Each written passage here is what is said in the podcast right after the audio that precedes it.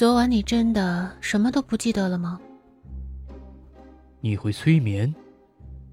昨晚你埋葬在心里最深的秘密，我已经知道了。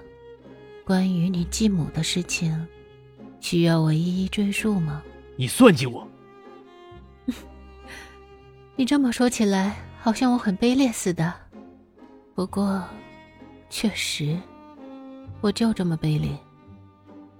你想让全世界的人都知道，乔家的二千金乔思思是个不知廉耻、主动送上门的浪荡女人。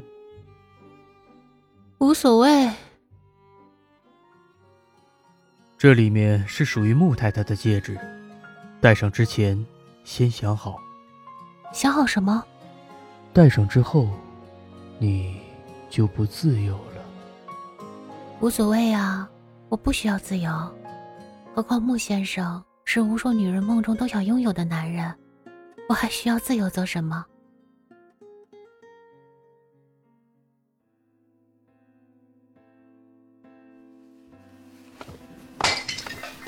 你别碰我，穆江南，我犯了你的大忌，我看了你的手机，又看了你的记忆，我知道你最肮脏的秘密，也知道你在想着如何算计我。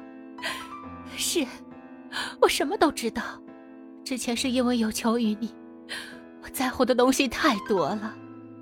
现在，我什么都不在乎。我告诉过你，我不喜欢别人碰我的东西，任何东西。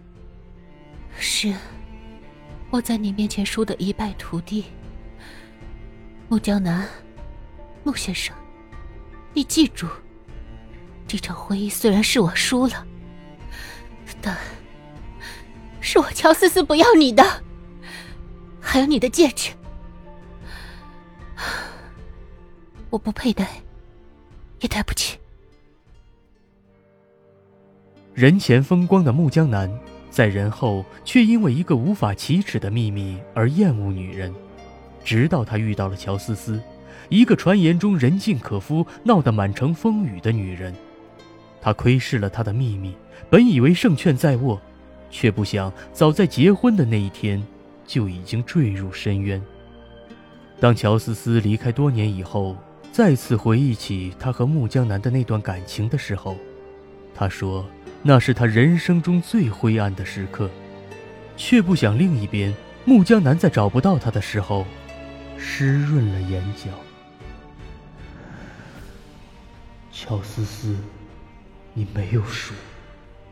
你在我面前，从来都是赢家。